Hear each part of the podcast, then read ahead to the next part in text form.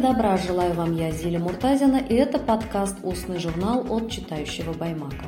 Сегодня я хочу представить вам статью по жизненной строке Татьяны Улановой. Посвящена она 110-летию поэта Сергея Михалкова. Отмечается он сегодня, 13 марта.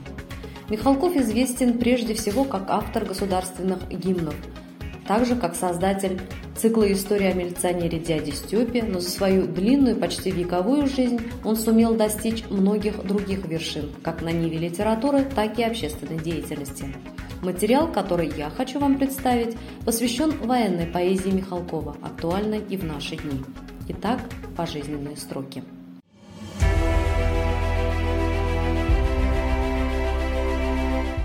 13 марта 110 лет назад родился человек-эпоха Сергей Михалков.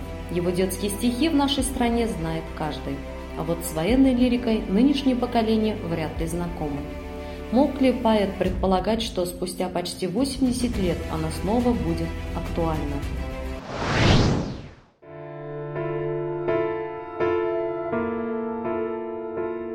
Все, что вечно было нашим, мы назад себе вернем. Мы опять поля запашем и засеем их зерном. Мы вернем себе назад каждый дом и каждый сад. Бесхитростными, понятными всем строчками Михалков поддерживал советских людей, вселял в них надежду. А из заголовков листовок стихотворений «Пусть не дрогнет твоя рука», «Ты победишь», «Не быть России покоренной» потом написал «Быль для детей». Для поэта война началась еще осенью 1939 года, когда он был призван в армию и участвовал в освободительном походе наших войск на Западную Украину. «Я начал работать во фронтовой армейской печати», – вспоминал Михалков. Вечером 22 июня 1941 года Сергей Михалков должен был выступать в Доме Красной Армии в Риге. Там находилась большая делегация советских деятелей культуры. Но в 5 утра в его номере раздался телефонный звонок. Почему-то спрашивали, будет ли он выступать вечером. Он подтвердил и понял, что-то случилось. Быстро оделся, спустился в пол гостиницы. Люди, уже знавшие, что будет говорить Молотов, стояли возле радиоприемника. Михалков не стал ждать речи и поспешил на вокзал. Билет удалось купить только в общий вагон.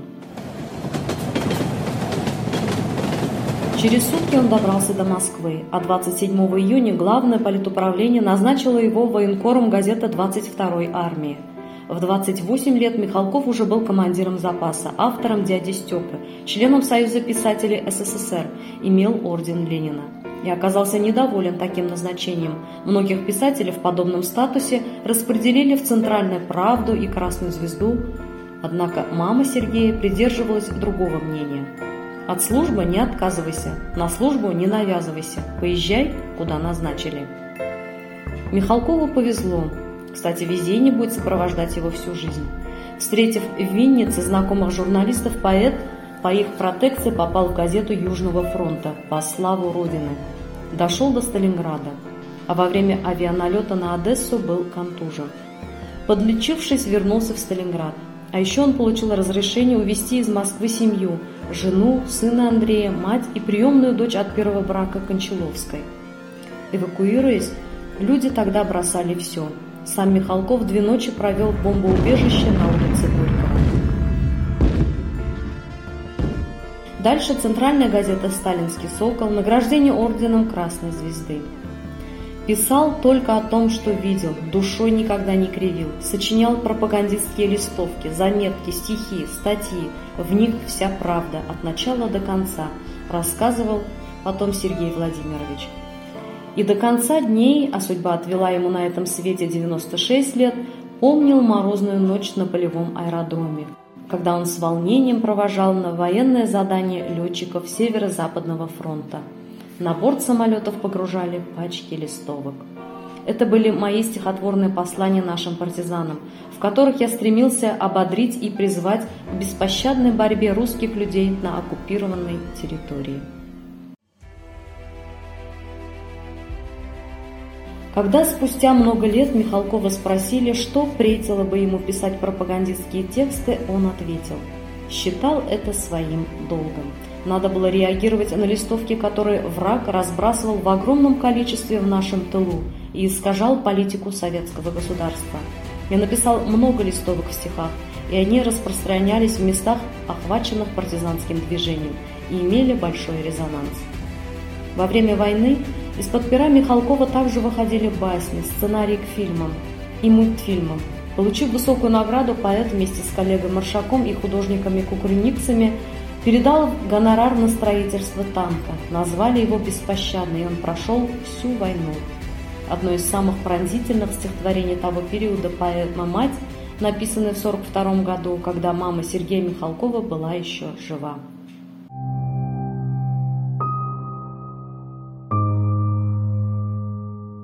но не могло ее воображение представить город в грозном окружении. Фашистских танков черные ряды, чужой броне в крови прилипший колос. Пришел конверт, еще не открывала, а сердце матери уже как будто знало. В углу листка армейская печать. Настанет день, Одесса будет наша. И в прежних строчек «Добрый день, мамаша» ей никогда уже не получать. Глаза устали плакать, стали суши, Со временем тоска и горе глуше. 25 мая 43 года Ольга Михайловна покинула этот мир. Ей было всего 59 лет. Не суждено ей было узнать, что Сережа вернется с армии живым и здоровым, что родится у нее еще один внук, пойдут правнуки. Но ведь не довелось ей пережить и громкую славу ее сына-поэта, который будет сопровождать его до конца дней. В том же 43-м Михалков познакомится с Эль-Регистаном. Вдвоем они напишут гимн СССР. Соавтор уйдет из жизни вскоре после Великой Победы, а Сергей Владимирович еще дважды будет переделывать гимн, в том числе и в 2000-м, уже при президенте Путине. А вот стихи о войне Михалков подчищать, улучшая не стал – как написал он их, сидя в окопе на передовой или во время передышки, такими они выходили в сборниках.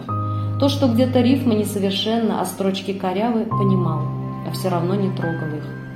Это был бы уже не Михалков военных лет, каким без всякого приглаживания и причесывания я решаюсь предстать перед сегодняшними читателями, признавался поэт в предисловии к своему сборнику военной лирики.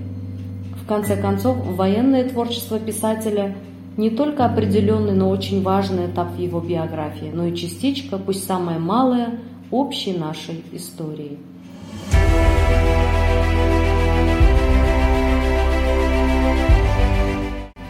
Но никогда такой народ, как русский, наш народ, не упадет и не умрет, и в рабство не пойдет. Мы отомстим за каждый дом, который он поджег. Мы как один клянемся в том, что близок вместе срок.